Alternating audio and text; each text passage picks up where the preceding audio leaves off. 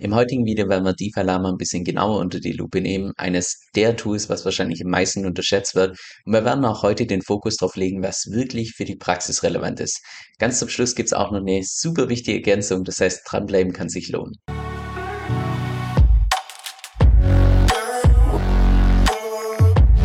Hey, mein Name ist Kevin und auf meinem Kanal geht es primär um DeFi, Decentralized Finance. Genauer gesagt verschiedene DeFi-Protokolle und DeFi-Strategien, weil ich persönlich felsenfest davon überzeugt bin, dass man damit in der Zukunft das meiste Geld verdienen kann. Und falls dir das zusagt, dann lade ich dich herzlich ein, und auf Abonnieren zu klicken und mit dem lass uns direkt ins heutige Video reinstarten. Wer meinem Kanal schon ein bisschen länger folgt, dem dürfte wahrscheinlich diese Seite hier bekannt vorkommen, weil ich die nahezu bei jedem einzelnen DeFi-Protokoll entsprechend zeige, weil ich DeFi Lama eigentlich immer primär genutzt habe als eine Übersicht für die ganzen DeFi-Protokolle, bis mir vor kurzem kurzem aufgefallen ist, dass hinter der Webseite einfach unglaublich viel, oder ich sag mal einfach unter der Haube steckt, was mir davor gar nicht bewusst war. Jetzt bevor ihr hier noch Augenkrebs bekommt mit diesem grellen Bildschirm, ihr könnt auch einfach unten links in den Dark Mode schalten und dann sieht das Ganze so aus, wie ich es auch auf meinem Kanal mal entsprechend gezeigt habe, dass das Ganze einfach ein bisschen, ich sag mal, angenehmer für die Augen ist. Also dann lasst uns auch mal direkt hier mit dieser Übersicht starten, die ich in meinen Videos schon häufiger gezeigt habe. Und zwar zeigt das hier hier die ganzen DeFi-Protokolle an, geordnet nach dem TVL.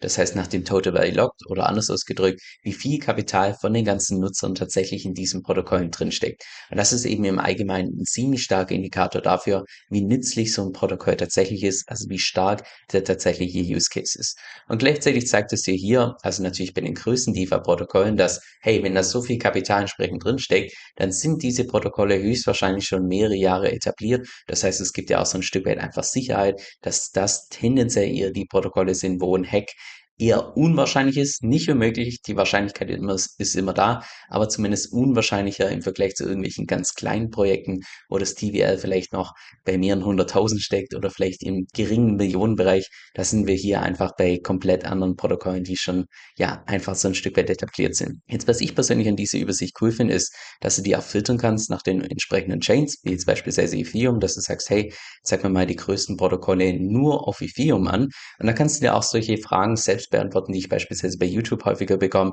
Gibt es beispielsweise Liquidity auch auf Layer 2? Kannst du hier entsprechend nachschauen. Nein, Liquidity gibt es leider derzeit nur auf Ethereum. Und solche Sachen werden dir einfach in dieser Übersicht auf einen Blick direkt beantwortet. Dann hier die zweite Übersicht, die ich ebenfalls total hilfreich finde. Und zwar zeigt die dir im Prinzip an, wie das TVL auf die unterschiedlichen Chains verteilt ist. Und meiner Meinung nach ist hier weniger interessant die aktuelle Aufteilung, also das zeigt dir im Prinzip an, wo DeFi sich derzeit primär abspielt, sondern vielmehr, wie sich das in SafeLove so ein Stück weit verändert hat. Weil wenn du dir mal hier diese Grafik auf der rechten Seite ein bisschen genauer anschaust und einfach mal so auf die Zahlen entsprechend achtest, dann siehst du beispielsweise, dass in SafeLove der Anteil von Avalanche, von Solana, von Phantom tendenziell etwas geringer wurde und insbesondere jetzt im letzten Jahr der Anteil von den ganzen Layer 2 Solutions wie Arbitrum, wie Optimism, wie Polygon und so weiter entsprechend größer wurde. Und deshalb bin auch ich beispielsweise einfach so ein Stück weit ich sag mal einfach so ein Stück weit skeptisch, gerade was DeFi angeht, auf alternativen Layer One Solutions, weil ich persönlich eher sehe, dass der Trend Richtung Ethereum geht und natürlich dann den ganzen Layer 2 Solutions. Und das soll jetzt an der Stelle kein Bashing sein gegen die entsprechenden Protokolle, sondern nur das, was einfach die Zahlen hier an SafeLove gezeigt haben. Gleichzeitig zeigt dir diese Übersicht ja auch, wie viele Protokolle auf den entsprechenden Chains entsprechend aktiv sind, was auch wieder so ein Indiz ist, wie nützlich oder beziehungsweise wie viele verschiedene Use Cases es auf einer Chain entsprechend gibt. Da ist Ethereum natürlich ganz klar die Nummer eins. Wir haben aber auch die Binance Smart Chain mit relativ vielen Protokollen, dann Polygon, Arbitrum, Optimism. Da kannst du auch so ein bisschen einschätzen, auf welchen Layer 2 Solutions du tendenziell wahrscheinlich am meisten machen kannst. Und lauter solche Sachen, die man entsprechend hier aus dieser Übersicht rauslesen kann und für die Praxis relevant sind. Dann hier eine Seite, auf die ich erst vor kurzem gestolpert bin und ich einfach super interessant finde. Und zwar, welche Protokolle tatsächlich am häufigsten geforkt wurden. Und wenn man das jetzt mal hier filtern nach den entsprechenden Forks, also wie häufig tatsächlich ein Protokoll geforkt wurde, siehst du hier Uniswap mit 374 Mal. Das ist einfach nur krasses, genauso auch Olympus Down, Compound und so weiter, auch Liquidity hier auf Platz Nummer 6. Und das ist ja im Prinzip das größte Kompliment, was du als Entwickler oder beziehungsweise als jemand, der hinter dem Protokoll steht, tatsächlich bekommen kannst, weil wenn andere Leute dich nachmachen, Also, was für ein größeres Kompliment will man tatsächlich bekommen? Weil das zeigt ganz klar, welche Projekte tatsächlich innovativ sind, wo wirklich was Neues stattfindet, dass der Use Case so stark ist, dass andere das entsprechend nachmachen wollen. Jetzt das Interessante an dieser Übersicht ist nicht nur an sich die Übersicht, weil, hey, wenn Olympus da schon 109 Mal gefragt wurde, dann Kevin, dann solltest du dich damit gefälligst ein bisschen intensiver auseinandersetzen. Also, du kannst wahrscheinlich hier so ein Stück weit ablesen, mit welchen Protokollen ich mich jetzt wahrscheinlich die nächsten paar Wochen und Monate ein bisschen intensiver beschäftige werde, welche Videos jetzt wahrscheinlich in Zukunft kommen werden, weil ja, das meiner Meinung nach einfach unglaublich viel aussagt. Und gerade auch jetzt beispielsweise angenommen, du bist jetzt beispielsweise ein Fan von Aave-Protokoll, wie beispielsweise ich auch, dann kannst du auch hier entsprechend auf Aave draufklicken und siehst dann auch direkt die größten Forks von Aave wieder gefiltert nach dem TVR, dem Total Value Log. Das heißt, wenn du jetzt beispielsweise schon ein Fan bist von Aave, dann kann es unter Umständen hier auch einfach Sinn ergeben, dass du dich mit den größten Forks auseinandersetzt, weil, hey, vielleicht macht ja einer von diesen Forks etwas besonders toll oder beispielsweise, dass einer von diesen Forks nicht auf Ethereum läuft, sondern beispielsweise hier auf irgendwelchen anderen Chains, wie beispielsweise Phantom, Arbitrum. Und sowas kannst du hier entsprechend nachschauen. Ich persönlich würde mich da immer nur auf die größten Forks entsprechend konzentrieren, also da, wo das TVL schon im mehrstelligen Millionenbereich ist, jetzt die mit ein paar hunderttausend, kann man meiner Meinung nach mehr oder weniger vernachlässigen. Aber ja, sowas kann definitiv einfach ratsam sein, dass in dem Moment, wo dir ein Protokoll wirklich gut gefällt, wie beispielsweise bei mir, beispielsweise Liquidity, dass du dann entsprechend auch anschaust, welche Forks gibt es davon, was macht diese Forks besonders, wo sind die vielleicht überlegen, wo sind sie unterlegen und solche Sachen kannst du dann hier in dieser Übersicht entsprechend rausschauen, was aus meiner Sicht für die Praxis einfach nur absolut Gold ist. So hier noch eine Seite, die insbesondere für die ganzen Techies relevant ist oder auch vielleicht für die Leute, die sich überlegen, irgendwann mal vielleicht das Programmieren zu lernen. Und zwar kannst du hier sehen, welche Programmiersprachen primär derzeit in DeFi benutzt werden. Wenn wir uns mal hier den aktuellen Breakdown anschauen mit ungefähr 90% Solidity, circa 7% Viper und der Rest ist im einstelligen oder beziehungsweise unter einem Prozent.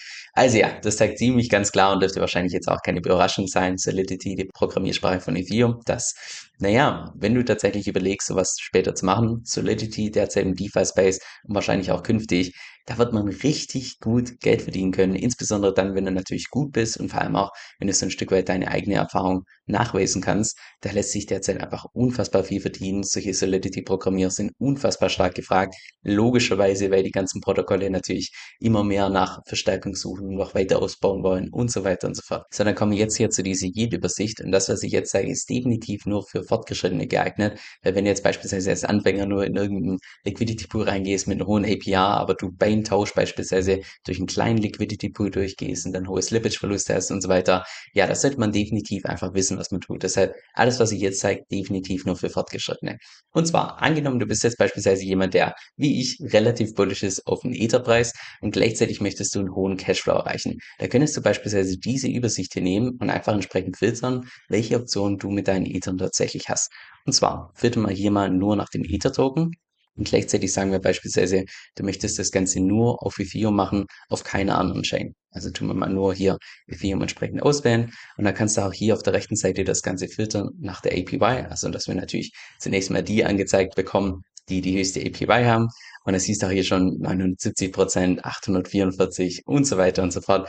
Also ja, ob man jetzt tatsächlich in solche Pools reingeht, das sollte man sich wohl überlegen, weil in aller Regel sind das irgendwelche kleinen, hochspekulativen Altcoins, die in aller Regel auch eine hohe Inflationsrate haben. Wenn nicht umsonst gibt's hier entsprechend diese hohe APY. Das heißt, das sollte man sich definitiv gut überlegen, weil wenn du jetzt nur wegen dem Cashflow in so einen Pool reingehst, aber gleichzeitig einfach der Tokenpreis im Zeitverlauf so tief fällt, da bringt der, der beste Cashflow nichts, weil du dann trotzdem entsprechend Verluste machst. Das heißt, hier nicht verleiten lassen, irgendwas machen, was man nicht wirklich versteht, sondern am besten was auswählen, was man so ein Stück weit nachvollziehen kann, gerade was das Chancen-Risiko-Verhältnis entsprechend angeht. So, wenn wir uns mal die Liste hier ein bisschen genauer anschauen und einfach mal nach was suchen, was man sich theoretisch überlegen kann. Jetzt, alles, was ich jetzt sage, ist keine Empfehlung, das ist nur wirklich nur so, was mir jetzt gerade hier spontan einfach auffällt, in dem Moment, wo ich hier durchscroll, was man sich unter Umständen mal überlegen könnte. Also wenn wir jetzt mal hier ein bisschen weiter nach unten gehen, das sehen wir beispielsweise hier, beispielsweise hier. Wir haben einen Pool mit Shiba Inu und gerappten Ether, wo man derzeit eine APR wirtschaftet von 110%. Was man sich durchaus überlegen kann, gerade das Ganze läuft auf Uniswap V3. Das heißt, du kannst dann auch entsprechend selbst auswählen mit der konzentrierten Liquidität, wie eng oder wie breit du tatsächlich deine Liquidität zur Verfügung stellen willst. Und das kann man sich aus meiner Sicht durchaus überlegen, sofern du natürlich auch langfristig an entsprechenden Shiba Inu Token entsprechend glaubst, weil wenn nicht, dann würde ich da eher einen anderen Pool entsprechend auswählen. Aber das wäre jetzt beispielsweise was, was mir persönlich hier einfach aus dem Stegreif hier auffällt.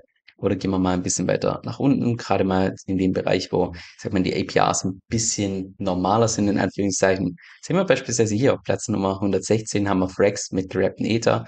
Also aus meiner Sicht Frax wahrscheinlich das DeFi-Ökosystem, was sich eventuell in 2023, 2024 zu einem der größten Protokolle tatsächlich entwickeln könnte, weil die einfach ein unglaubliches Spektrum haben an Use Cases, was man da alles machen kann. Nicht nur mit Stablecoins, nicht nur mit DEX und so weiter. Die bauen das gerade extrem aus.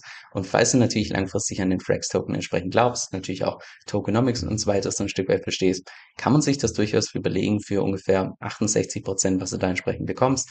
Ich kann mir auch gut vorstellen, dass der Frax-Token relativ stark korreliert mit entsprechenden Ether, weil die ja doch so ein Stück weit ähnlich sind, auch wenn sie vom Use Case her natürlich komplett unterschiedlich sind. Aber ja, da hast du im Prinzip einfach eine Übersicht, was man theoretisch alles mit seinen Ether machen kann und wo du überall dein Cashflow generieren kannst. So, dann kommen wir hier zu diesem Stablecoin Yield Aggregator, also was im Prinzip die ganzen Liquidity Pools zeigt mit zwei verschiedenen Stablecoins. Das heißt, du hast nicht mehr das Kursrisiko von irgendwelchen hochspekulativen Altcoins, sondern hier könntest du beispielsweise Liquidity Mining betreiben mit zwei verschiedenen Stablecoins, die in aller Regel, sage ich mal, stabil sind. Ich sage deshalb in aller Regel, weil wir ja im letzten Jahr gesehen haben, dass der ein oder andere Stablecoin durchaus auch kollabieren kann, aber in aller Regel Stablecoins natürlich was, was stabil sein sollte, sagen wir so.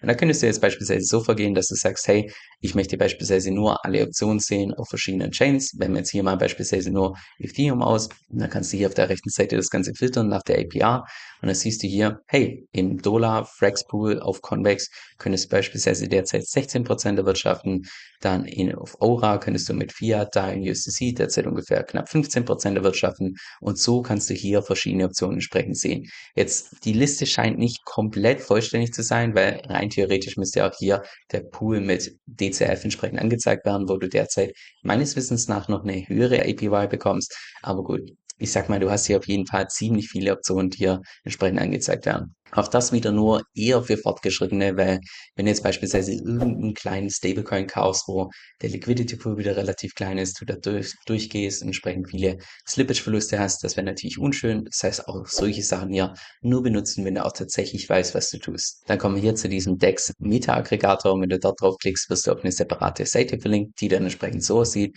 Und Meta-Aggregator ist im Prinzip, oder beziehungsweise ich fange mal weiter vorne an. Ich habe ja vor kurzem auf meinem Kanal OneInch vorgestellt, was im Prinzip ein DEX DEX-Aggregator ist. Ein DEX-Aggregator macht im Prinzip nichts anderes, als dass du da beispielsweise eingeben kannst, hey, ich möchte von Ether swappen zu beispielsweise dem Stablecoin USDC. Zeig mir mal unter allen dezentralen Exchanges, wo ich tatsächlich die beste Exchange Rate bekomme. Und dann kann ich das direkt über den DEX-Aggregator, kann ich diesen Swap entsprechend auf der Exchange durchführen.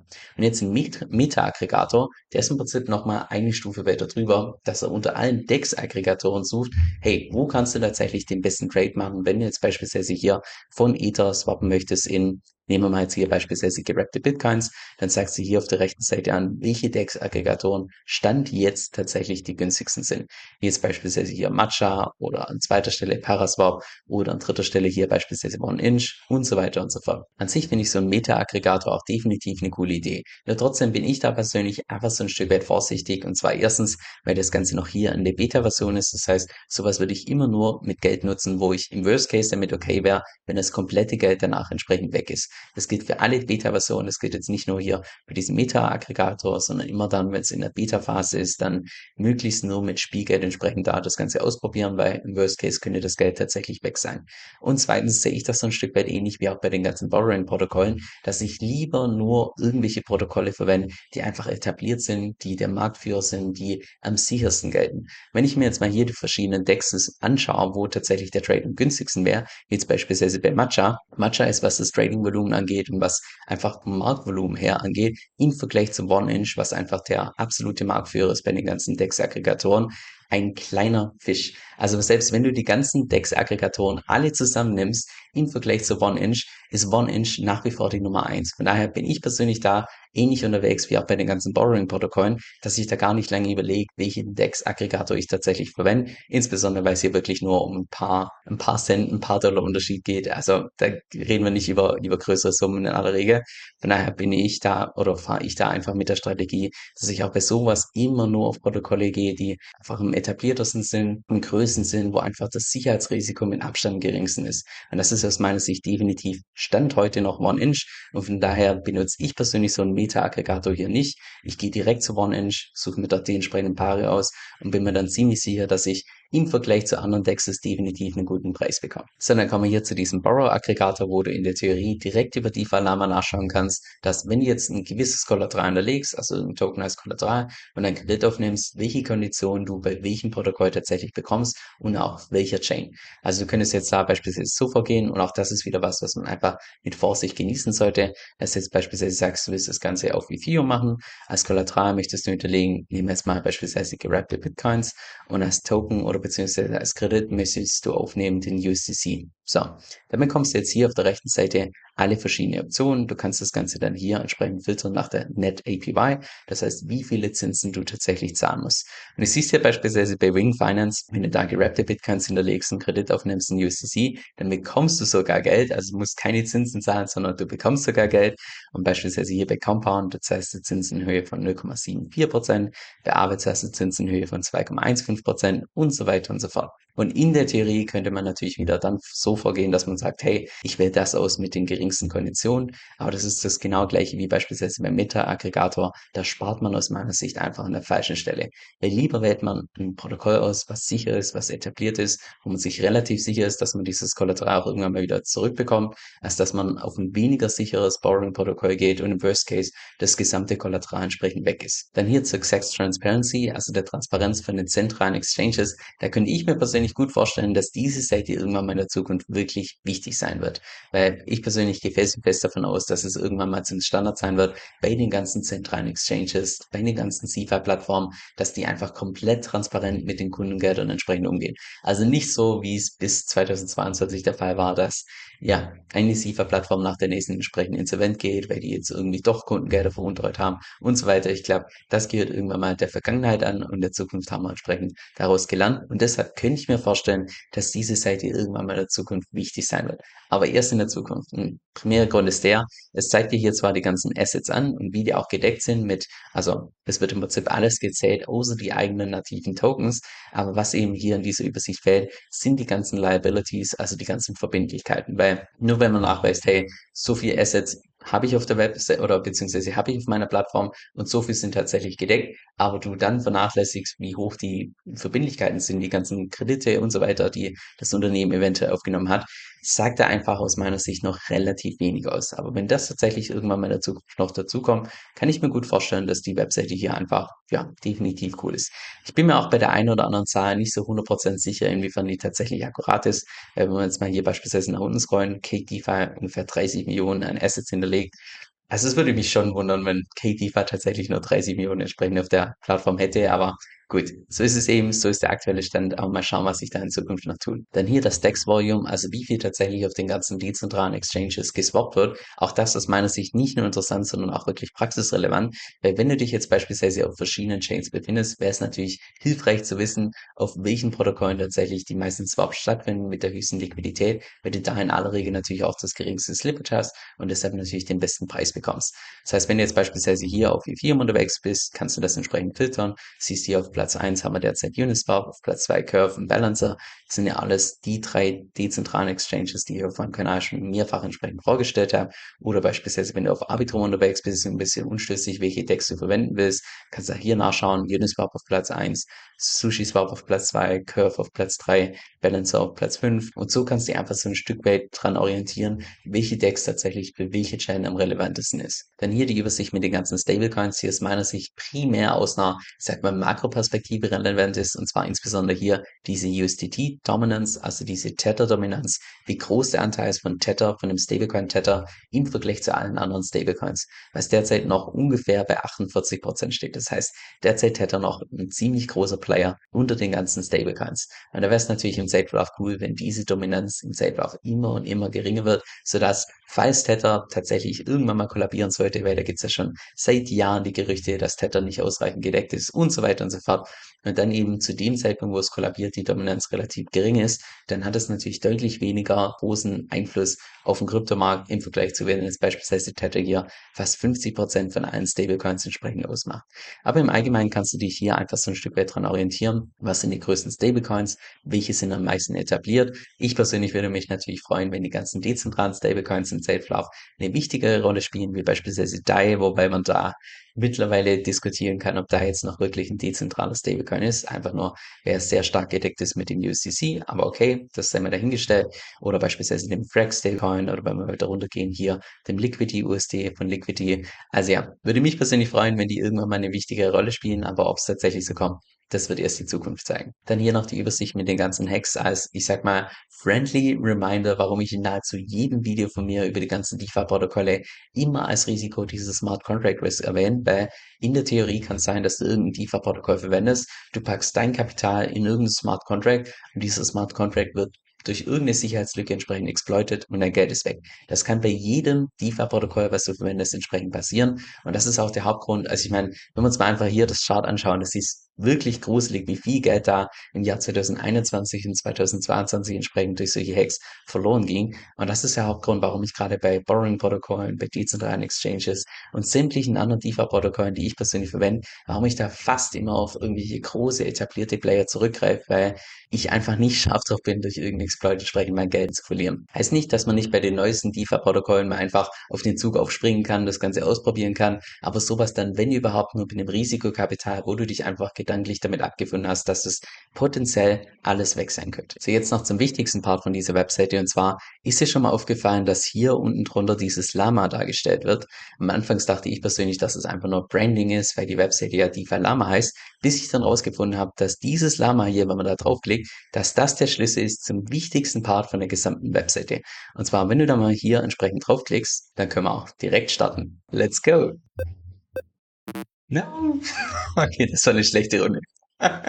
Also ja, da darf ich definitiv noch an meinen Skills arbeiten, aber ich hoffe, dass dir das heutige Video so ein Stück weit gezeigt hat, wie viel da einfach unter der Haube bei DeFi Lama tatsächlich steckt und dass es sich durchaus mal lohnen kann, einfach auf der linken Seite die ganzen Tabs eins nach dem anderen einfach mal durchzuklicken und selbst zu schauen, was das Tool alles kann, was es dir alles anzeigen kann und vor allem auch selbst zu überlegen, wie du das in der Praxis tatsächlich verwenden kannst. Was unsere Strategiegruppe besonders macht und davon bin ich absolut überzeugt ist, dass jedes einzelne Mitglied mit den Tipps im Laufe der Zeit deutlich mehr Geld verdienen wird, als die Mitgliedschaft tatsächlich kostet. Allein jeden Monat laden Manu und ich bestimmt fünf bis sechs Stunden an exklusiven Videos hoch und nicht über irgendwelche News oder irgendwie Nonsens oder sonst was, sondern immer über praxisrelevante Themen. Und alles mit dem Ziel natürlich, dass wir, genauso auch wie jedes Mitglied, über die nächsten Jahre unsere Rendite maximieren können und zwar ohne unnötige Risiken einzugehen. Jetzt falls es für dich relevant klingt, dann geh einfach auf meine Webseite kevinsel.com-vip. Das ist K-E-V-I-N, also Kevin, S-O-E,